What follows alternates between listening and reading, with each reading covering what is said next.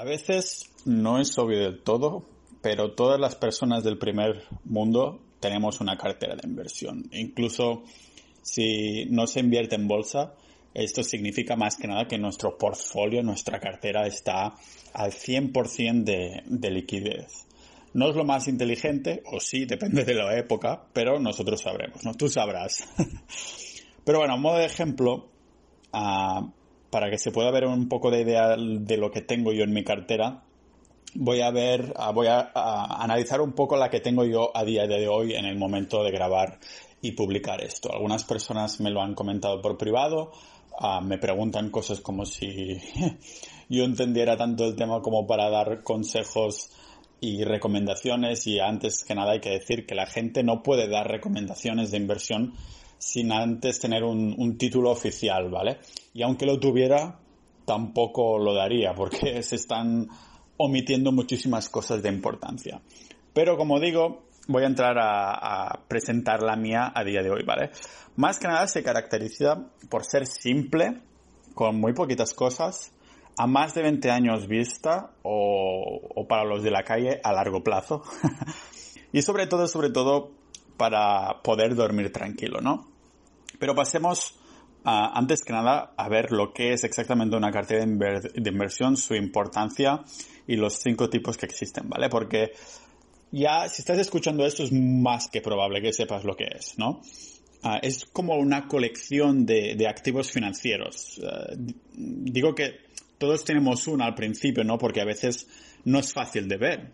No solo quiere decir que a lo mejor tengas todo liquidez, pero a lo mejor también tu cartera es uh, tu casa, el coche, los ahorros que tienes debajo del colchón, ¿no? Y si, eres un artista, pues mantienes los mejores trabajos o todos los trabajos en un, en un portfolio, que vendría a ser la traducción literal de, de cartera, ¿no? Pero bueno, en el mundo de las finanzas personales, eh, utilizamos esta cartera para distribuir nuestro patrimonio en una o más clases de activos, que algún día tengo que indagar a fondo también para un capítulo del podcast, y bueno, que nos ayudan, ayudan como ahorradores a proteger o hasta aumentar el, el, valor del dinero, porque al fin y al cabo, si lo estamos haciendo es para, para combatir la inflación, ¿no? Algunas personas sí que se hacen una cartera con la intención de multiplicar por mil trillones sus ahorros y hacerse ricos, pero la verdad es que he conocido pocas personas que se hagan ricas a través de una cartera. Sí que personas que pueden vivir de, sus rentas gracias a su cartera, pero de aquí a llamarse rico ya, va, va un paso muy importante, ¿no? Y lógicamente estamos, queremos aprovechar ese interés compuesto, es decir, que si gano mil, si tengo mil y gano un 10%, a pasaré a tener 1100. Pero si gano otro 10% más, no voy a pasar a tener 1200, sino que el 10% se aplica sobre los 1100. O sea que es la magia del interés compuesto, ¿no? Y muy rápidamente, antes de entrar a ver um, mi cartera, hay cinco tipos según el tipo de estrategia, ¿no? Agresiva, conservadora, de rentas especulativas y balanceadas. Bueno, agresiva ya lo dice el nombre, todo renta variable o cosas con muchísima volatilidad. Hay mucho más riesgo, pero también, bueno, el riesgo ya sabéis que o lo pierdes todo o también pues hay mucho más potencial, ¿vale? Uh, es para esas personas que realmente pueden mantener la cabeza fría y son un poco tiburones en este sentido. Conservadoras que, como podréis ver, la mía se engloba casi en su mayoría como conservadora, más que nada porque intento combinar diversificar para mitigar el riesgo y no me importa no ganar mucho porcentaje. Prefiero hacer un porcentaje más pequeñito de ganancias, de beneficios, pero dormir tranquilo por la noche. Y hay gente, bueno, que tiene una cartera agresiva, pero también puede dormir bien por la noche, que le da igual ver un menos 50% porque sabe que su estrategia es buena o confía en su estrategia, aunque lo sea o no lo sea después. Pero lo ideal para mí es adherirse a que, al tipo de cartera de cada uno, ¿no? De rentas que vendrían a ser de dividendos. Ya he hecho un podcast bastante explicativo, explicativo sobre las, los dividendos, de por qué no soy fan, ¿vale? Toda la evidencia empírica apunta a que los dividendos no tienen sentido como estrategia, como tal, solo para crearte un sueldo pasivo, uh, créate una buena cartera en vez de una cartera de dividendos. No tiene sentido. Si no lo has escuchado, te recomiendo que lo, miro, lo mires. También lo tengo redactado en el blog si buscas Capitalista Ninja Vivir de Dividendos. Especulativas más que nada no es tanto de inversión a largo plazo, sino que es más a corto plazo, ¿no? Que se centra un poco en rumores, especulaciones con riesgo mucho más elevado y también con la intención de vender a corto medio plazo y después recomprar cuando haya otras ofertas del mercado, ¿vale? Uh, yo no podría vivir tranquilo, tranquilo y como me digo también balanceadas, que es un poco híbrido de todas las carteras anteriores. Hay gente que incluso tiene una cartera agresiva, una cartera conservadora, una cartera de rentas y una cartera especulativa, ¿sabes? O sea que es, uh, depende si le gusta mucho la bolsa, quiere jugar un poquito especular, pero también quiere tener sus, bases, ¿no? Uh, o sea que se vale un poco todo. Pero vamos a ver lo que tengo hoy en día. Vamos a empezar con mis, uh, mis activos personales. vale, para empezar tengo, mmm, ahora os voy a contar, son tres cosas. Primero que todo, efectivo como una especie de fondo de seguridad o emergencia. Ya sabéis que el fondo de seguridad o emergencia es un dinero que tendrás líquido en cualquier momento en una cuenta. Lo puedes tener en efectivo o no, o sea, en una cuenta bancaria, ¿no? Yo lo tengo en cuenta bancaria y lo tengo en N26 porque tengo el IBAN alemán y me parece que es una jurisdicción mucho más segura que tenerlo en un banco español, ¿vale? ¿Cuánto tengo ahí? Pues tengo 15.000 euros, así lo digo, tal cual. Unos 15.000 euros que esos ni tocarlos, no están para invertir ni nada. Después tengo 10.000 euros en fondos indexados a nivel personal, ¿vale? Ahora os explicaré que también invierto a nivel empresa y también invierto en indexados, ¿vale? Pero estos indexados, digamos que no los toco y están ahí. Son ahorros que tengo en RoboAdvisors, en Index de Capital, y están ahí que van siguiendo un poco el mercado. O sea, tengo estos 25.000 ah, en total a nivel personal y después tengo un 100% de sociedad patrimonial, ¿vale? Que es para ser más eficiente en la fiscalidad, pues tengo esta sociedad patrimonial para, para manejar mi cartera de inversión de verdad. Digamos que este efectivo y estos fondos indexados, tanto los 15.000 euros como los 10.000 euros, pues los ahorré de hace años, desde que empecé a trabajar, no, ni, ni, eso, desde que me empezaron a dar la paga a los padres y empecé a ahorrar y después empecé a trabajar, pues empecé ya a crearme a un pequeño fondo de seguridad de emergencia, aunque no tenía ni idea lo que estaba haciendo en el sentido de que los estaba guardando, pero no hacía nada con ellos, ni le daba el nombre de fondo de seguridad o emergencia por motivos obvios, ¿no? Que no tenía ni idea del tema. Después, cuando me enteré ya, digo, tengo que mm, empezar a moverlos, entonces se metían indexados. Y para ese entonces también estaba ya con la empresa y nunca me he sacado nada de, de, la empresa. Cuando era autónomo, pues el autónomo pues junta todos sus ingresos con los personales, también con los de, con los de empresa. O sea, con esa, esas épocas no las cuento, ¿vale? Y a través de la sociedad patrimonial, el 100%, como digo, invierto a través de la sociedad. O sea que este efectivo y fondos indexados a, a nivel personal hace muchísimo tiempo que no los toco y que son totalmente invariables. Y la sociedad patrimonial que tengo dentro, aquí es donde está un poco uh, el kit de la cuestión. Tengo efectivo, acciones, deuda, oro y bitcoin. Y ahora os comento el porcentaje. ¿Vale? Efectivo ahora mismo es casi un 80% de todo lo que tengo ah, en, sociedad. En distintos bancos, lógicamente, también hay que diversificar por, en muchísimas escalas. pero un 80% más que nada, ahora os contaré por qué, ¿vale? Acciones que vendrían a ser a renta variable, 2%. Deuda, o es decir, renta fija como bonos y demás, pues son 0,07%. Oro, casi un 18%. Y Bitcoin, 0,81%. Estas estadísticas son mucho más... se parecen mucho más entre ellas cuando estamos pasando otras épocas. Pero he decidido hacer un cambio un poquito de estrategia y ahora os contaré por qué. Por esto hago este podcast, ¿no? Si no hubiera nada interesante, pues no os lo contaría.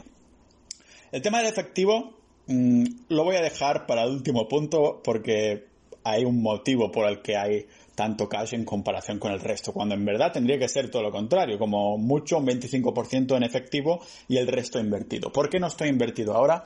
Vamos a ver el por qué. Tema Bitcoin. Empezamos por Bitcoin. Y es que Bitcoin, amigos y amigas, bueno, hace años que especulé con criptomonedas hasta niveles de estrés insospechados y lo dejé durante muchísimo tiempo, ¿vale?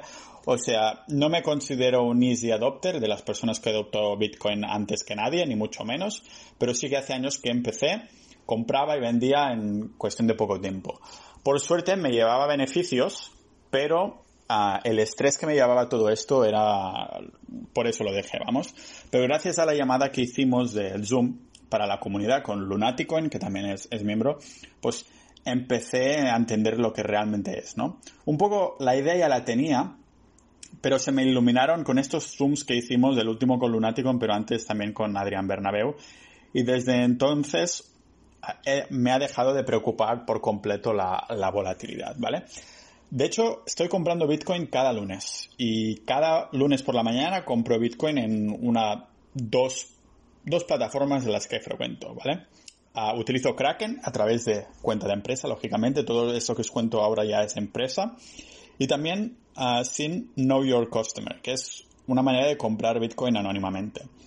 Um, cuesta un poco más, entre un 4 y un 5% más, pero no sé, me interesa en este sentido también porque creo que es la naturaleza de, de Bitcoin, ¿no?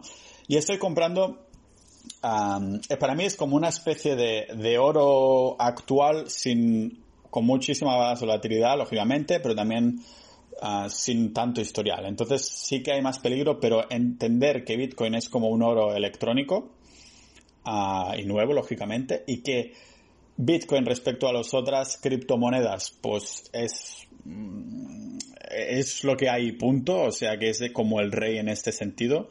Ah, y la función de Bitcoin es la que es y es la única ahora mismo totalmente descentralizada, sin CEOs y cosas de estas me da una tranquilidad enorme que antes como que no entendía. Pero creo que esto dará para un capítulo, ¿vale? del podcast. Así que vamos a ver por qué después de oro tengo tanto en comparación con los otros activos en oro, casi un 20%, ¿vale? Y es que, bueno, trato el oro como el valor refugio que es. Y, y, como tal, pues solo me fío de tenerlo físicamente en mis manos. Que no solo protege de la inflación, ¿no? Sino que también es contra el sistema monetario actual, algo que ya hemos visto que era una estafa piramidal, pero no de base tipo egipcia, ¿no? sino una base de, papel, nunca mejor dicho, una, base que no está sólida en ningún momento. Y algo que también hablamos extensamente en la comunidad de, inversores de Capitalista Ninja, ¿vale? Pero básicamente el oro uh, lo tengo físicamente. Estoy ahora en Budapest y lógicamente no lo tengo aquí. De hecho, no lo tengo ni siquiera a, a casa de, mi pueblo, sino que lo tengo con una persona de confianza que me lo guarda y es la única persona del mundo que lo sabe, que lo tiene para mí y me lo está guardando, ¿vale? O sea, no sería tan tonto de tampoco mantenerlo en la casa porque si además hago podcast y esas cosas sería un target bastante. Pero bueno, tampoco tengo tanto como para que nadie se haga rico al respecto, ¿vale? Pero Nada de tenerlos en ETFs o custodiado por terceros, ¿no? Porque el Bitcoin se dice que si no tienes las, las claves, no son tuyos, pues con el oro, el oro pasa lo mismo. Si no lo tienes físicamente o esa opción, pues tampoco lo son. Así que, bueno, toda adquisición de oro que hago es 100% física. En cuanto a la periodicidad, igual que Bitcoin lo hacía cada lunes, el oro no es ni, ni, mucho menos así, ¿vale? Al contrario que con la, con la bolsa, pues el oro no lo compro de manera recurrente, sino que compro montos bastante grandes cuando veo que está bajo y la fiebre del oro está baja, ¿vale? Acostumbra a ser cuando la bolsa está más alta o justo cuando empieza una recesión económica. en esta última crisis de esta recesión, que duró poquito, al menos hasta ahora, a ver si hay otro, otro pico, otra bajada, pero mm, cuando empezaron las bolsas a caer, a caer, a caer, el oro no subió. De hecho, ha sido esta semana que ha llegado a máximos históricos de los últimos siete años. entonces, yo lo compré justo entonces. Cuando vi que todo caía tanto, entonces compré oro, ¿vale? Lo compré a buen precio y bastante cantidad. Y siguió bajando todo, incluso el oro, hasta que esta última semana es cuando ha subido de verdad, ¿no? Que la gente realmente empieza a entender un poco esto del dinero. Lo hago a través de tiendas de confianza que actualmente solo recomiendo CMC Valladolid, que su web me parece que es venta de oro CMC brokercoach.com y me gustaría invitar a su, a su dueño Germán en, en el podcast algún día a hacer una pequeña charla. Uh, más que, que, envían a todo territorio español, ¿eh? yo no soy de Valladolid. Um, más que nada porque esa persona sabe un montón, es el que tiene el porcentaje más bajo ahora mismo y siempre está a petar de, de demanda. O sea que, en cuanto bueno, si no lo tuviera yo físicamente, seguramente lo compraría en Bullion Vault, que si buscáis en Capitalista Ninja también tengo una reseña completa de esto. Pero mmm, esto lo utilizo más para comprar plata y venderla, ¿vale? De vez en cuando sí lo hago. O sea, voy a Bullion Vault, compro algo de plata y cuando veo que sube, entonces lo vendo, porque la plata lleva bajos históricos durante bastante, bastante tiempo. ¿Vale? Seguimos. Antes de pasar, ¿qué nos quedaba? Bueno, la deuda y, y las acciones. Actualmente había, había vendido bastante cosa. Ahora entra un poco, antes de ver la cartera de la bolsa, os cuento la estrategia. Os he dicho que es pasiva. Esto significa que no hay un gestor que va eligiendo acciones que hay dentro del fondo de inversión, sino que, eh, sino que es todo, bueno, automático, ¿no? Algo que se traduce en menos gastos de gestión y que me cuesta, si me cuesta menos significa que estoy ganando más, ¿no? El broker que utilizo a nivel personal estaba usando Revolut y de Giro, pero desde que lo hago de empresa estoy utilizando solo Interactive Brokers, ¿vale? Y uno de los motivos por tener más cash y, y menos acciones es precisamente que hice un cambio de, mmm, de broker, ¿vale? El tema de las divisas, a, a fondos ETFs están en, en, euros y tengo alguna cosita en dólares. Y el riesgo lo tengo medio alto porque la mayoría de inversión está en acciones de renta variable, empresas, y no tanto restante en deuda. Así que he decidido, he decidido ceñirme a este perfil porque, bueno, es una cartera que no, no quiero tocar durante muchos años, ¿vale? Las gestoras pues son las de siempre, ¿eh? las, las más famosas y seguras, por decirlo así, que no te van a dejar tirado, como um, Xtracker, uh, eShares, Amundi y todo esto, ¿vale? Y, ¿Cómo se llama? En Interactive Brokers no tengo opción de invertir en Vanguard porque están en Estados Unidos, tengo que hacer cosas raras, pero no, no me hace falta, ¿vale? Y aportaciones, bueno, hago cada mes un porcentaje fijo a estas acciones de ETFs, que ahora os digo cuáles son. Vale, ¿de qué estamos informadas estas acciones en bolsa? Pues tengo un porcentaje que acostumbra ir entre un 10-20% en bonos de la eurozona ligado a, la inflación, ¿vale?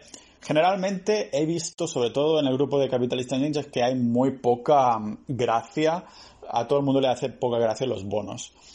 A, mí por consecuencia también, pero no es porque lo haya investigado a fondo, sino porque todo el mundo le hace poca gracia y digo, bueno, ellos saben tanto que, que tendré que mirármelo bien. Pero de todos modos he visto, mmm, bueno, el recorrido de los bonos de inflación me ha gustado mucho más en el, estos que no pas, que no pas, eso me parece que es otra de mis catalanadas, bueno, que no los otros que son de países en concretos. Aún así, me gustaría estudiar la posibilidad de comprar bonos de Estonia, porque como ya comenté en el podcast sobre Estonia, es el país con menos deuda de Europa y tiene una política increíble de uh, pagar la deuda lo más rápido posible.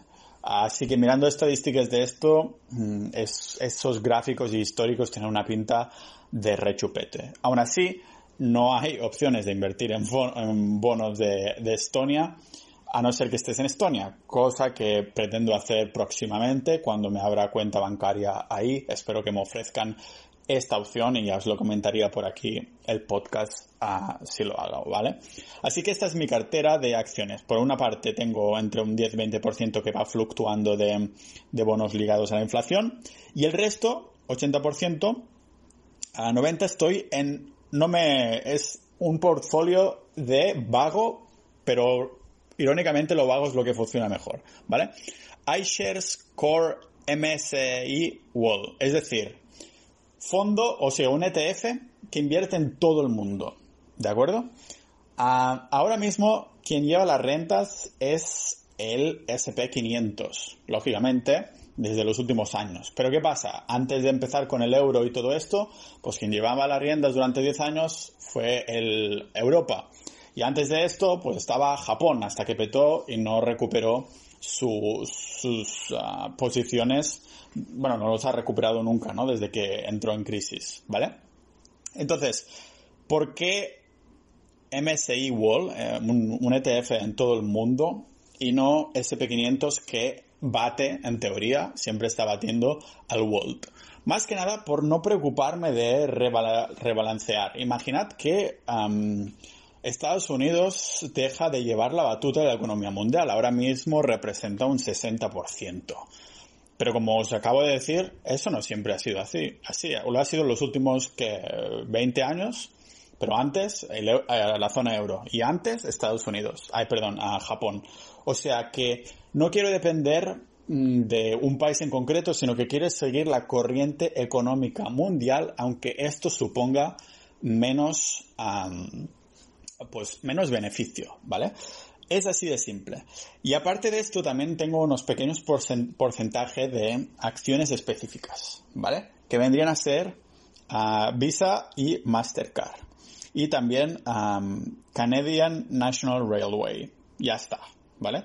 Estos, estas posiciones son mucho más ah, pequeñas, lógicamente, en comparación con lo otro. Pero si miráis Estamos hablando de monopolios y duopolios. Visa y Mastercard son las únicas que, ofrecen estos servicios y no se puede crear así como así un servicio que les haga competencia ni mucho menos. Si miráis las gráficas veréis que casi parece un, un fondo mundial eso, ¿no? Porque pues igual que va la economía, pues van ellos, ¿no?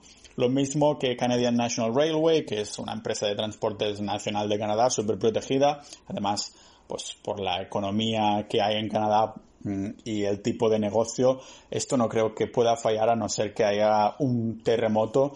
Ah, cosas sísmicas ahí tampoco se llevan mucho, así que, que bueno, esta sería un poco la idea de las acciones que, tengo, ¿vale? Como podéis ver, súper lazy, súper ah, tranquilo. un poquito de, bonos de inflación como renta fija y como renta variable variable, iShares Call uh, MSA World, un ETF de, para invertir en todo el mundo, ¿vale? Así de conservador soy yo, gente, con oro y ahora mismo he vuelto a empezar a hacer las aportaciones otra vez en, a nivel de, empresa, ¿vale? ¿Qué os iba a comentar? entonces pasamos a ver el porqué de tanto efectivo, ¿vale? Pues básicamente yo procuro tener un mínimo de un 20 o un 25% de liquidez, de efectivo. Si es superior a esto, como es el caso, es por uno de dos motivos. O bien que creo que, que se viene una gorda, o bien que quiero usar capital para invertir en inmueble, ¿vale?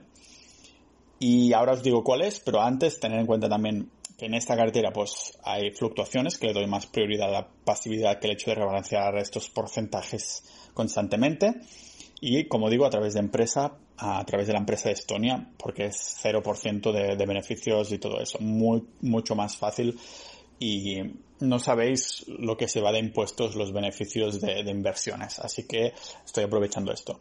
Vale, el tema de efectivo, pues al final lo saqué uh, un poquito antes. De hecho, tú, eso es suerte, no es que hiciera buen timing, ¿vale? Uh, saqué un poquito antes de que llegara la crisis del corona Así que tuve bastante suerte porque justo me, mm, me concordó un poco con que quería cambiar de broker y pasarme a Interactive Brokers, ¿vale? Para hacerlo todo de esta manera. Y tuve la suerte de que al cabo de poco, pues hubo la crisis y la pandemia.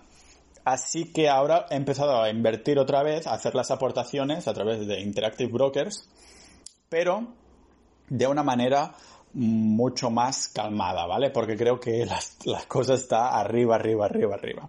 Aproveché esa liquidez para comprar bastante oro y también tengo, me estoy guardando liquidez porque estoy mirando el tema de muebles en Estonia. También quiero mirar qué países ofrecerían la posibilidad de comprar un inmueble ah, como el que quiero hacer en Estonia pero ya sabéis que si yo quiero comprar un inmueble en España o en Chipre o en Ucrania, cualquier país, a través de una empresa extranjera, es decir, de una empresa estoniana, me ponen impuestos extras y no es nada fácil, ¿vale?